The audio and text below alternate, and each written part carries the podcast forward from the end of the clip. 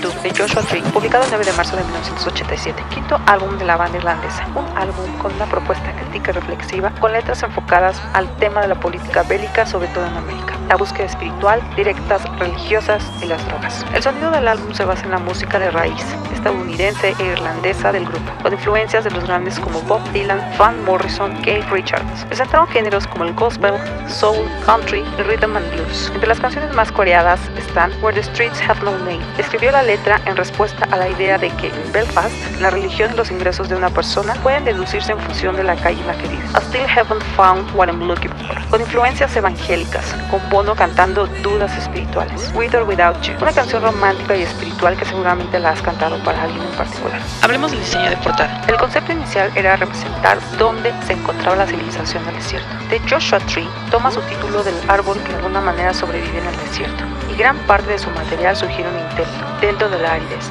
saciar una sed profundamente espiritual. Se envió al fotógrafo Anton en la zona de Nevada en los Estados Unidos. Le comentó a Bono acerca de unos curiosos árboles llamados árboles de Josué. Se decidió que iban a ser el motivo de la portada y el nombre del disco basándose en la historia del Antiguo Testamento donde Josué derriba la muralla de Jericó con sus trompetas. Esta decisión estaba motivada por la fuerza de la metáfora que implica un cambio en el orden social y político e incluso del mundo a través de la música. Se realizó la fotografía en el Joshua Tree National En el desértico Valle de la Muerte, al sur de California. Rolling Stone dijo que el título del álbum y las imágenes del árbol se ajustan a un registro preocupado por la resistencia frente a la desolación social y política, un registro impregnado de imágenes religiosas. En 1991, la revista clasificó a The Joshua Tree en el número 97 en su lista de las 100 mejores portadas de álbums de todos los tiempos. El álbum ganó los premios Grammy por Álbum del Año y Mejor Actuación de Rock por un dúo o grupo con voz